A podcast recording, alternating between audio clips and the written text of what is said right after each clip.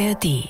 SWR 2 Wissen. Mit dem Thema Als der Menschenaffe laufen lernte, am Mikrofon Ralf Kaspari. Durch den aufrechten Gang änderte sich in Urzeiten für den weit entfernten Vorfahren von Homo sapiens fast alles. Er erschloss sich eine neue Lebenswelt in der Savanne, er hatte die Hände frei für Waffen und Werkzeuge, er konnte sich anders ernähren. Noch immer ist übrigens nicht ganz geklärt, wann und wo der Mensch lernte, zuerst aufrecht zu gehen, aber Forschende haben in den letzten Jahrzehnten viele neue Entdeckungen machen können. Darüber hat mein Kollege Jochen Steiner im Science Talk mit der Paläontologin Madeleine Böhme von der Uni Tübingen gesprochen, die einen spektakulären Fund gemacht hatte. Schönen guten Tag, Frau Böhme. Ich freue mich, dass Sie hier sind. Ich freue mich auch, Herr Steiner. Sie sind Geologin und Paläontologin und vor ungefähr sechs Jahren, da haben Sie mit einem Mitarbeiter im Allgäu gegraben, in einem Steinbruch nach Fossilien. Und Sie haben Fossilien gefunden, die, wie sich hinterher herausgestellt hat, ziemlich besonders waren. Und zwar waren die von einem ganz alten Menschenaffen. Der war ungefähr elf Millionen Jahre alt und hat dann von ihnen den Artnamen Danuvius guggenmosi bekommen. Und weil es ein bisschen kompliziert ist, hat er noch den Spitznamen Udo bekommen. Können Sie sich noch erinnern, als Sie damals 2016 die Knochen von Udo ausgegraben haben? Da kann ich mich sehr wohl erinnern. Ja, es war der 16. Mai 2000, nein, der 17. Mai 2016. Und es war ein äh, besonderer Tag, weil es war der 70. Geburtstag von Udo Lindenberg. So kam auch der Spitzname. Mhm. Denn an dem Tag äh, kam man an Lindenberg nicht vorbei. Im Radio überall kam Musik ausschließlich nur von ihm. Und dieser Tag war deswegen besonders, weil ich mit meinem Doktoranden Jochen Fuß in, den, in das Allgäu gefahren bin, da wo wir schon seit sieben Jahren, bis dato sieben Jahren gegraben haben, weil wir eine Rettungsaktion durchführen wollten. Und die Rettungsaktion bezog sich auf ein Fossil, was wir im Jahr vorher, 2015, geborgen haben. Genau gesagt, er hat es gefunden, nämlich ein Oberkiefer eines Menschenaffen. Und das ist eine große Seltenheit und die Möglichkeit, dass da noch mehr lag, war gegeben. Nun ist es ein aktiver Abbau. Das heißt, es wird permanent Ton abgebaut und in die Ziegelei gefahren. Und um das zu verhindern, um zu verhindern, dass Fossilien dadurch äh, verloren gehen, sind wir im Mai dahin, um mit einem Bagger uns Sediment zu sichern. Wir hatten 23 Tonnen äh, Sediment beiseite gelegt. Aber irgendwie hatte ich das Gefühl, hm, Vielleicht reichten die 23 Tonnen. Ich habe also mein, meine Hacke, meinen Hammer genommen und habe nochmal an der Basis nochmal reingehackt, um einfach ja, keine Ahnung, das war so ein Gefühl. Und auf einmal kam der Unterkiefer. Der Unterkiefer, der zum Oberkiefer passte. Wenn ich das nicht gemacht hätte, wäre der nie gefunden worden. Und das war natürlich dieser besondere Moment. Das ist so ein, so ein, ja, ein ganz besonderer Moment, dass also eine Art Vorahnung sich dann sozusagen realisierte. Und, und Sie wussten sofort, das ist der passende Unterkiefer zum ja, Oberkiefer, man, den, den genau, das hat man sofort gesehen, ja. äh, dass das genau äh, die linke Seite genau das passende Objekt war. Und wieso hat er den Artnamen Danuvius guggenmosi bekommen? Klingt ein bisschen skurril. Ja, Danuvius guggenmosi ist natürlich eine Kopfentscheidung. Und ähm, wenn man eine neue Art beschreibt, hat man immer das äh, Privileg, einen, einen, Namen zu finden. Und da gibt es verschiedene Möglichkeiten. Und mir lag es aber nah, also den Namen nach der, nach der Region, etwas mit der Region, mit der Fundsituation. Und Danuvius ist nun eine Gottheit, eine römische, eigentlich eine keltische Gottheit, dann latinisiert der Flüsse, der Flussgott von dem leitet sich dann auch der Name Donau ab und äh, keltisch auch Don und andere Flüsse, die gehen darauf zurück. Sodass also, äh, weil wir dies, äh, den Kiefer oder die, die Skelettelemente in einem alten Flusslauf gefunden haben, war natürlich die Idee, Danuvius klingt auch gut, ist etwas, was äh, schön ist.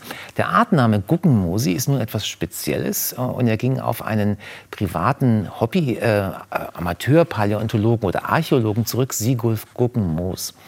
Und der Herr Guggenmoos hat schon 40 Jahre vorher an derselben Stelle verschiedene Funde gemacht. Keine Menschenaffen, aber andere wichtige Funde. Und er war uns all die Jahre sehr verbunden in den Grabungen. Er ist leider 2018 gestorben, konnte also sozusagen die die Weltsensation nicht mehr selbst miterleben. Ja, Guggenmosi ist sozusagen als Ehrung für diesen äh, Privatgelehrten, äh, für diesen Enthusiasten, äh, finde ich eine, eine, gute Gelegenheit, ihn damit äh, sozusagen zu ehren. Das war. Jetzt haben Sie aber nicht nur den Unter- und den Oberkiefer gefunden, sondern noch weitere Knochen. Und das Besondere an, ich nenne ihn jetzt mal Udo, ist ein bisschen einfacher als der Nuvius Gugenmosi. Das Besondere an Udo ist ja dann, ähm, dass er der erste Menschenaffe war überhaupt, der vermutlich aufrecht gehen konnte mhm. auf zwei Beinen längere genau. Strecken. Genau. Welche Knochen haben Sie dann noch gefunden und woran, woran haben Sie das festgemacht, mhm. dass er schon aufrecht gehen konnte? Also insgesamt hatten wir äh, in der Publikation 2019 39 Objekte veröffentlicht. Und das Außergewöhnliche war, dass diese Objekte aus nahezu allen Körperbereichen stammten. Also nicht nur aus dem Bereich des Schädels, sondern aus der Wirbelsäule, aus den Armen, die Hände, aus den Beinen und aus den Füßen. Und dadurch konnten wir Aussagen über äh, Mobilitäts- Aspekte machen. Ja? Also in den Gelenken, also beispielsweise wir konnten Aussagen zum Handgelenk, zum Ellenbogengelenk, zum Hüftgelenk, zum Kniegelenk, zum, zum Sprunggelenk machen. Und das ist das Seltene, dass man äh, von einer Art aus der ganzen Körperregion äh, Informationen hat. Und die Hinweise auf den aufrechten Gang, die lagen nun in diesen Gelenken. Also speziell in den Beinen, also das ist natürlich äh, für einen aufrechten Gang zweibeinig ganz klar. Da wir ein komplettes Schienbein hatten, konnten wir Aspekte aus dem Kniegelenk und aus dem Sprunggelenk rekonstruieren. Und die wiederum, und das war das Überraschende, deuteten auf aufrechten Gang hin. Haben Sie auch was von der Wirbelsäule gefunden? Das ist ja, glaube ich, auch was Spezielles, unsere genau. Menschenaffen-Wirbelsäule, die so besonders geformt ist. Ja. ja. wir haben zwei Wirbel gefunden, zwei Brustwirbel, den obersten und einen mittleren Brustwirbel. Und das ist insofern tatsächlich sehr wichtig, weil wir Menschen oder wir aufrecht gehenden Menschen haben eine S-förmig gebogene Wirbelsäule. Und Menschenaffen haben eine gerade Wirbelsäule. Und durch diese zwei Wirbel konnten wir belegen und konnten wir wahrscheinlich machen, dass die Wirbelsäule bei Danuvius gebogen war. Also äh, Udo ist wahrscheinlich aufrecht gegangen, ziemlich sicher. Ähm, was können Sie über dieses eine Menschenaffen-Individuum noch aussagen anhand der Knochen? Wie groß? War es ein Männchen, ein Weibchen? Ähm, dass es ein Männchen war, wussten wir relativ schnell. Jetzt kann man fragen, woran liegt das? Nun, ähm, wir haben ja nicht nur ein Individuum gefunden, sondern wir haben insgesamt damals bei der Erstveröffentlichung vier gefunden. Mittlerweile ist ein fünftes hinzugekommen. Äh, und das waren zwei Weibchen, ein Männchen und ein Jungtier. Die Frage, was Weibchen und Männchen ist, ist bei einer unbekannten Art natürlich erstmal schwierig zu beantworten. Aber wenn wir sehen, dass es einen Größenunterschied zwischen den Individuen gibt, zwischen den ausgewachsenen Individuen, dann ist die Wahrscheinlichkeit, dass das ein sogenannter Geschlechtsdimorphismus ist, sehr hoch. Das heißt also, wie bei heutigen Menschenaffen, bei den meisten zumindest, sind die Weibchen kleiner, leichter und wir haben zwei Oberschenkelknochen von zwei äh, von kleinen Individuen gefunden, die etwa so zwischen 17 und 19 Kilogramm schwer waren und einen großen, und das war eben besagter Udo, der etwa so 31 Kilogramm. Mittlerweile gehen wir sogar davon aus, es gibt eine neue Methode, um Gewicht zu schätzen, äh, dass das Gewicht von Männchen wahrscheinlich noch deutlich höher war, also möglicherweise um die 45 Kilogramm. Und damit kommt er dann schon in das Gewicht von einem äh, Schimpansenweibchen oder von einem Bonobo, von einem sogenannten Zwergschimpansen. Wie haben Sie denn rausbekommen, dass er vor ungefähr elf Millionen Jahre gelebt hat, Udo und seine Sippe? Ja, das berührt natürlich die Frage der Datierung und das berührt auch die äh, Entdeckung, also die, für mich die Entdeckung der Fundstelle, weil ich bin 2011, das, nicht das erste Mal, aber ich bin 2011 intensiv in der Hammerschmiede, so heißt die Fundstelle im Allgäu, bei, nördlich von Kaufbeuren, bei Pforzen, in der Gemeinde Pforzen. Ich bin dahin, weil ich äh, die jüngsten Gesteine aus der Region datieren wollte. Das heißt, es war gar kein paläontologisches Problem, dem ich mich gestellt habe, sondern eigentlich ein geologisches Problem.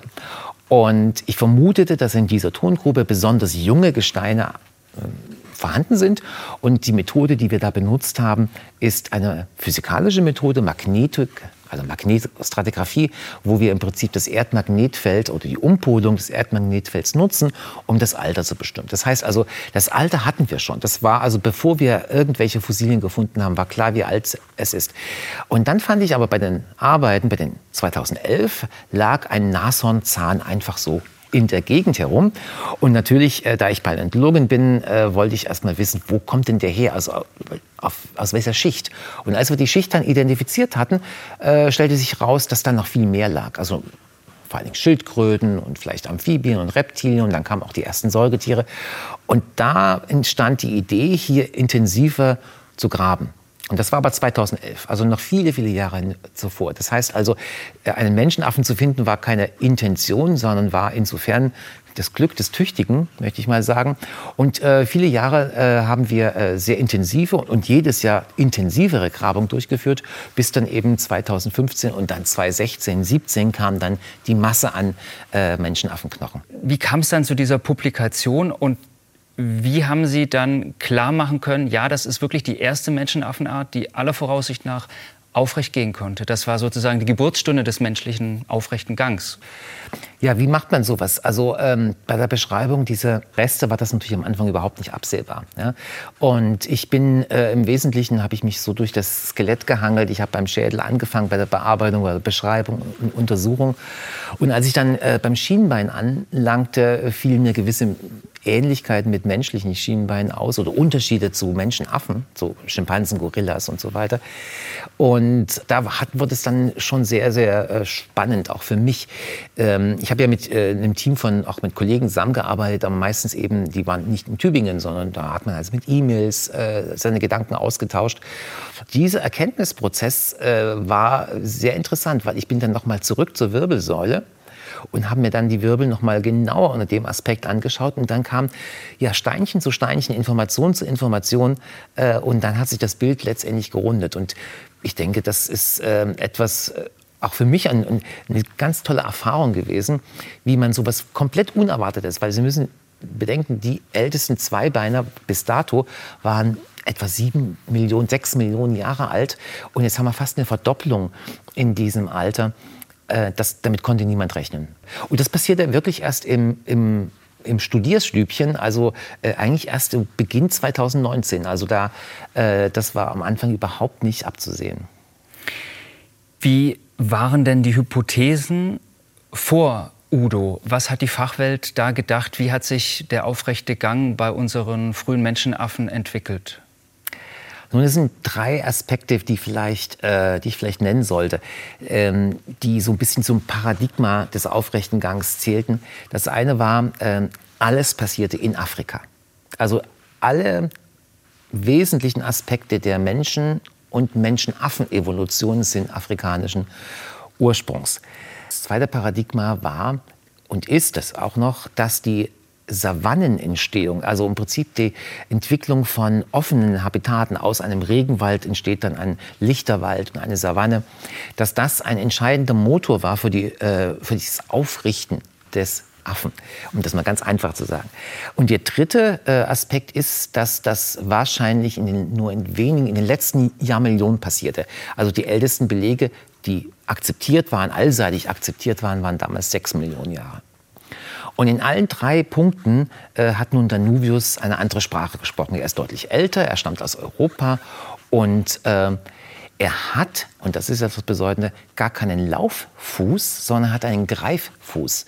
Das heißt also, seine Fußanatomie, die wir immer noch sehr wenig kennen, muss man dazu sagen, ist eher die eines, äh, eines Menschenaffen.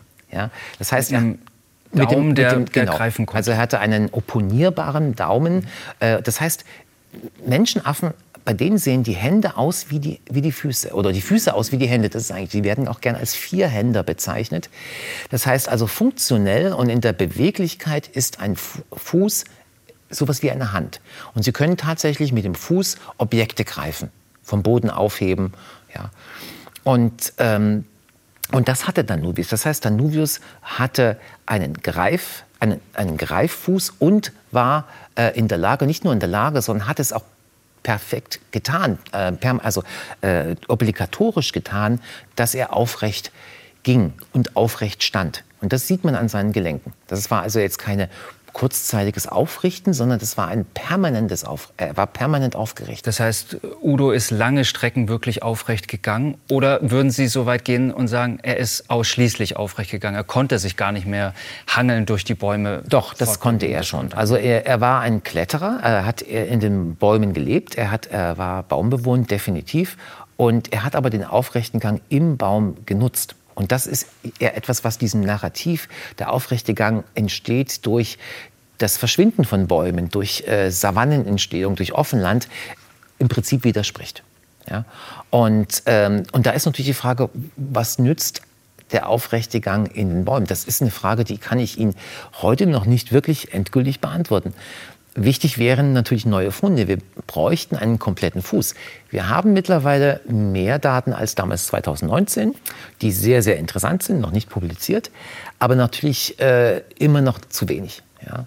Und diese Frage kann ich also wirklich noch nicht beantworten. Und äh, deswegen ist die Frage nach dem Warum äh, eine der am schwierigsten zu beantwortenden Fragen. Ich kann äh, beantworten, was ist passiert also, und wann ist es passiert, ja, aber warum ist es passiert?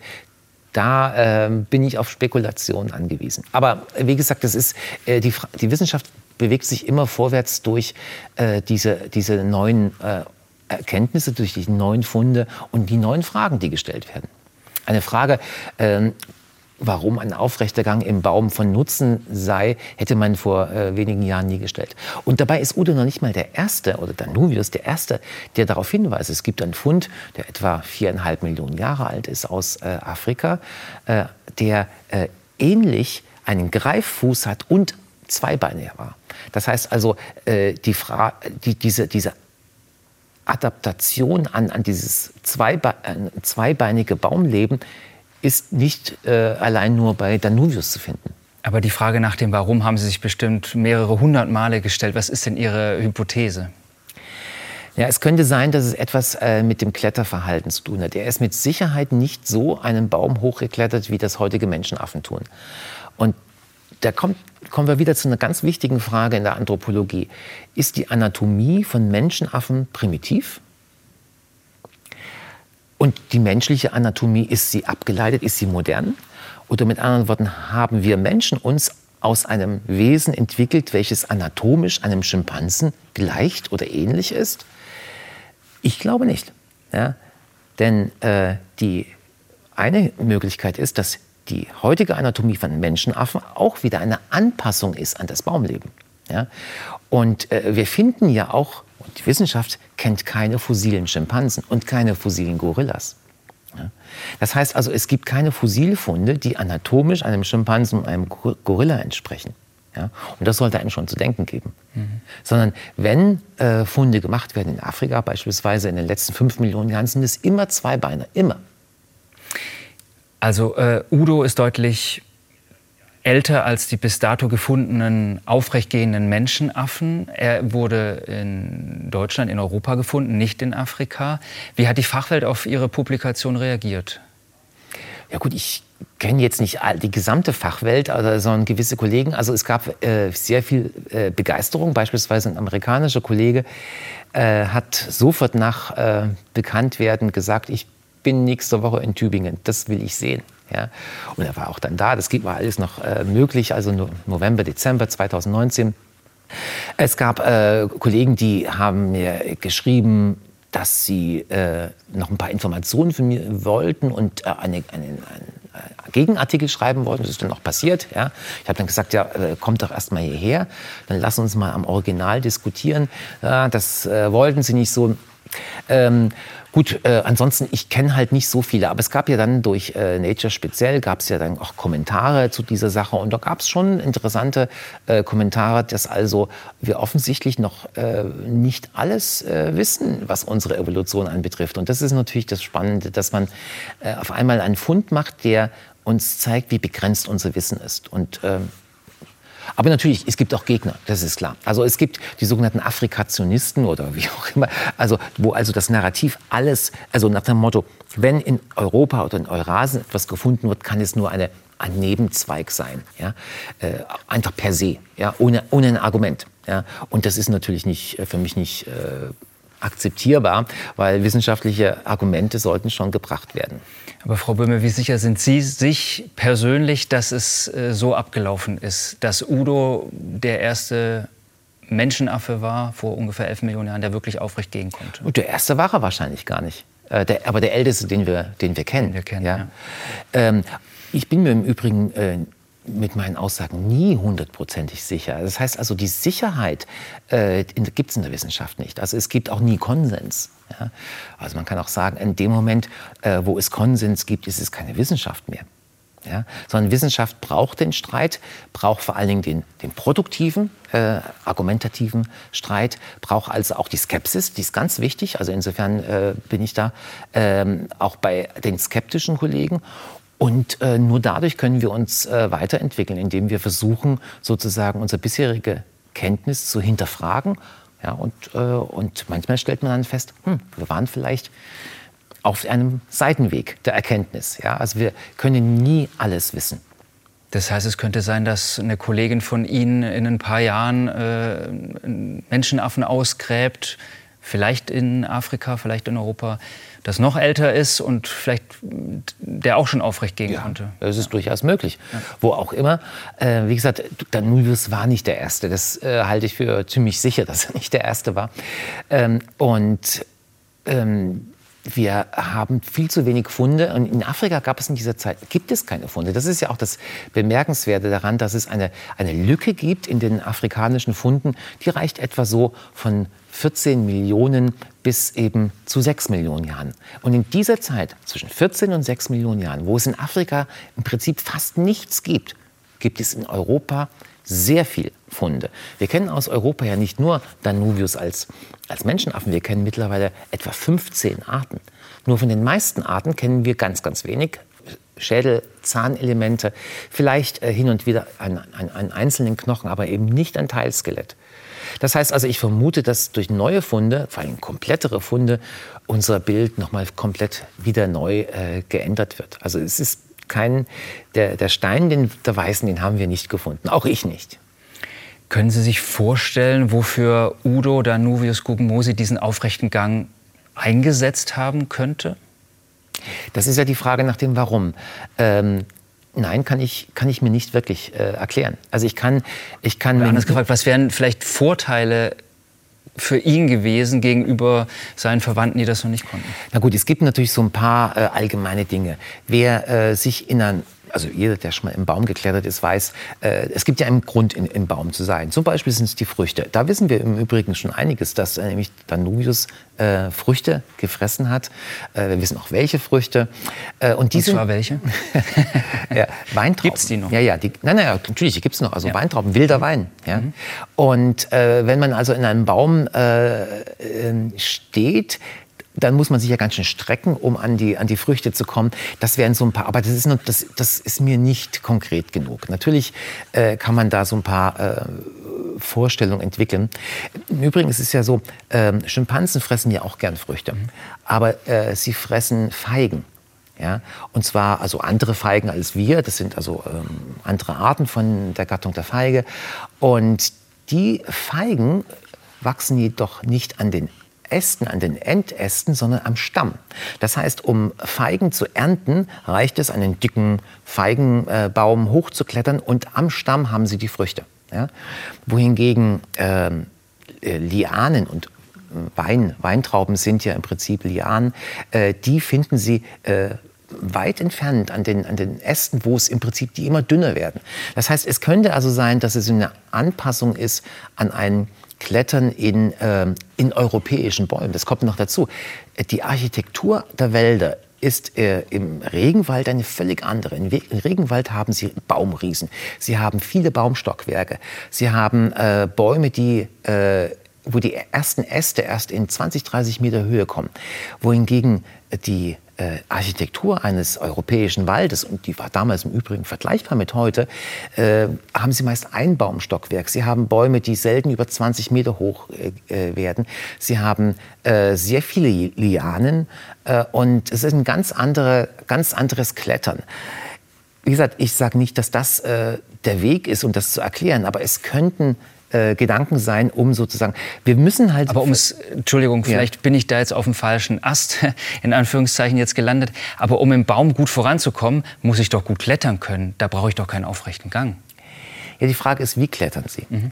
Und die, äh, die Art, wie heutige Schimpansen klettern oder heutige Menschenaffen, auch ein Gorilla klettert, auch äh, wenn sie halt jung sind vor allen Dingen besonders, die klettern im Wesentlichen auch über ihre Arme ja, und nicht über ihre, ihre Beine. Ja, das heißt also, sie ziehen sich vor allen Dingen auch hoch.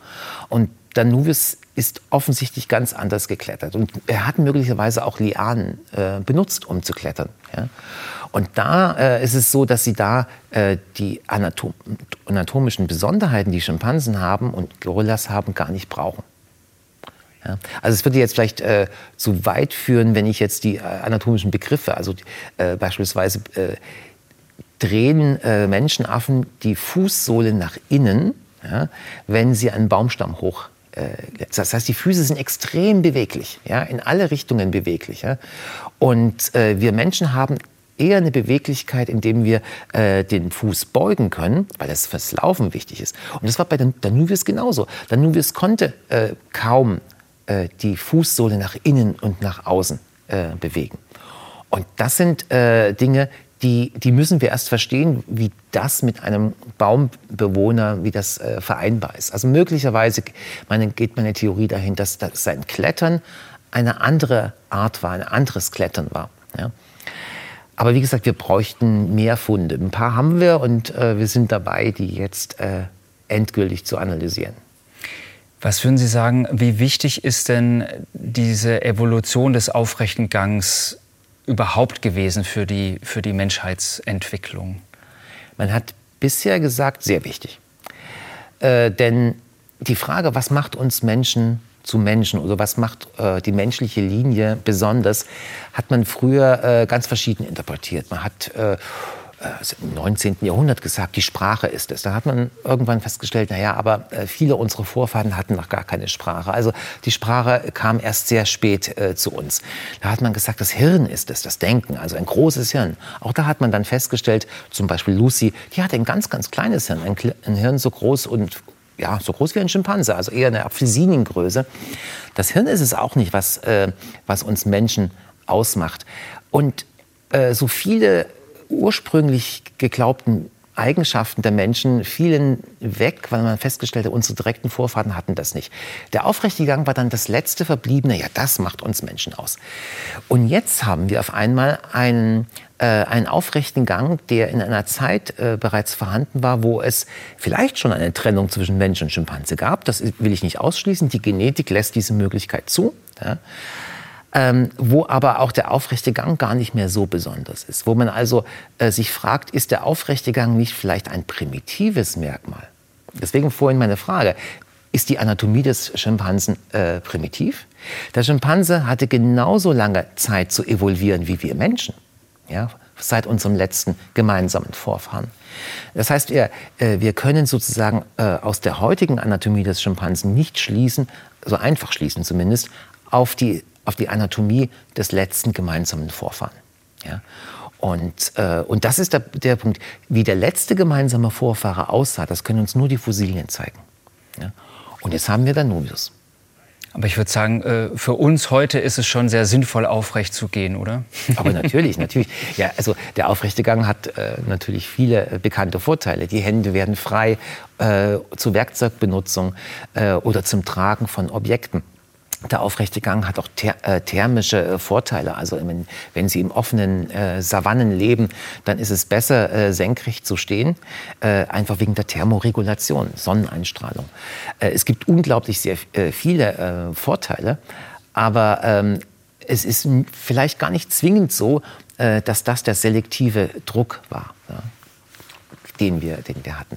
Also es, es gab zum Beispiel schon vor über 150 Jahren aus äh, verschiedenen biologischen äh, Daten, die man damals hatte, die Überlegung, dass der aufrechte Gang eigentlich sehr, sehr alt sein muss, sehr, also evolutiv sehr alt sein muss. Ja. Und davon hat man sich dann später gelöst. Man hat eher an das Schimpansenmodell geglaubt, also dass also unsere Vorfahren von Schimpanse und Mensch sahen aus wie Schimpansen. Mit anderen Worten, der Schimpanse hat sich nicht verändert, der war schon immer primitiv, ja, und nur wir haben uns ja, in den Jahrmillionen verändert.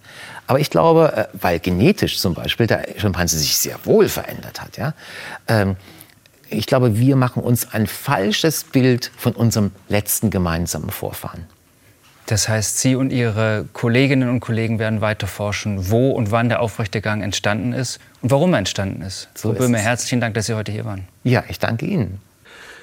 Das war SWR2 Wissen mit dem Science Talk und dem Thema Als der Menschenaffe laufen lernte. Mein Kollege Jochen Steiner hat mit der Paläontologin Madeleine Böhme gesprochen. Sie können den Science Talk auch als Video sich ansehen. Informationen dazu gibt es in der ARD Mediathek unter der Rubrik Science Talk. Hi, ich bin Gregor Schmalzried. Ich bin Marie Kilk. Und ich bin Fritz Espenlaub. Ich bin Fritz Espenlaub. Sorry, das war gar nicht tatsächlich meine eigene Stimme, sondern eine künstliche Intelligenz, die meine Stimme kopiert hat. Aber den kompletten Podcast aufnehmen kann sie nicht. Zumindest noch nicht. Künstliche Intelligenz überschwemmt nämlich gerade die Welt. Und dieses Thema beschäftigt auch nicht nur Fachleute, sondern uns alle. Deswegen stellen wir uns im Podcast die Fragen, die so viele Menschen gerade beschäftigen. Sind wir jetzt bald alle arbeitslos? Kann ich Bildern im Internet noch trauen? Und wie kann ich ChatGPT in meinem Alltag am besten einsetzen? Und vor allem, wann muss ich diesen Podcast nicht mehr selber aufnehmen, sondern kann einfach meinen KI-Klon hinschicken? Der KI-Podcast. Jede Woche in der ARD Audiothek und überall, wo es Podcasts gibt. SWR 2 Wissen. Alle Folgen in der ARD Audiothek. Manuskripte und weitere Informationen unter swr2wissen.de